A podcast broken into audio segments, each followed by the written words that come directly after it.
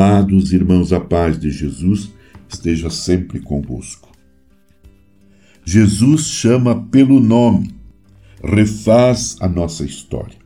No relato de Marcos, os discípulos têm nome. Deus chama todos e sempre pelo nome.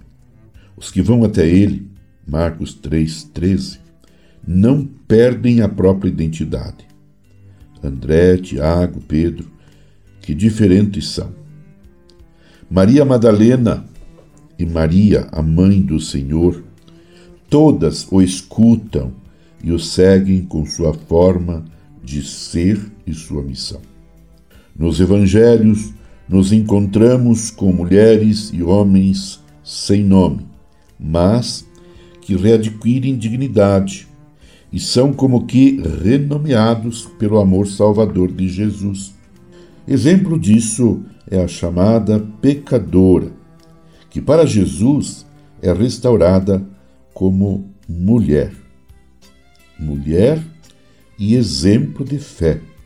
Lucas 7, 36 a 50. Cada um contribui com a sua forma de ser e atuar, suas sensibilidades, paixões, habilidades, ao colocar-se a serviço, como nos fala o Papa Francisco. Cada santo é uma missão. Os que vão até Jesus tampouco perdem a memória da própria vida. Ao contrário, há uma continuidade benfazeja. Vai se delineando uma história pessoal e coletiva de salvação, feita de recusas e respostas, conversões e avanços.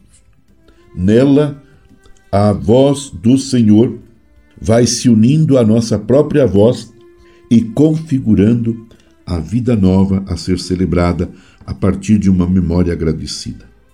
E assim a vida pode ser continuamente retomada na direção de Deus. Apesar dos fracassos, a promessa faz seguir em frente com esperança. O grupo dos doze nos mostra essa história de salvação acontecendo, interpelando e provocando transformações na comunidade e em cada um, com todas as suas limitações.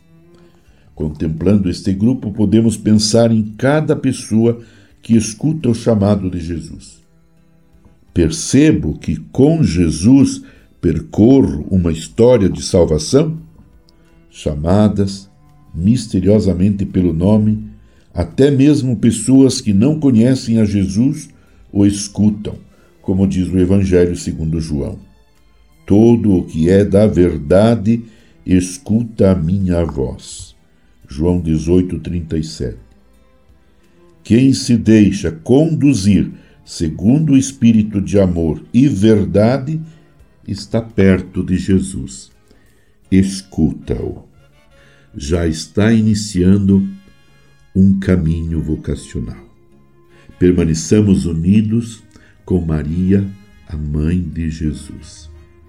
Abençoe-vos Deus Todo-Poderoso, Pai e Filho e Espírito Santo. Amém. Você ouviu Palavra de Fé com Dom Celso Antônio Marchiori.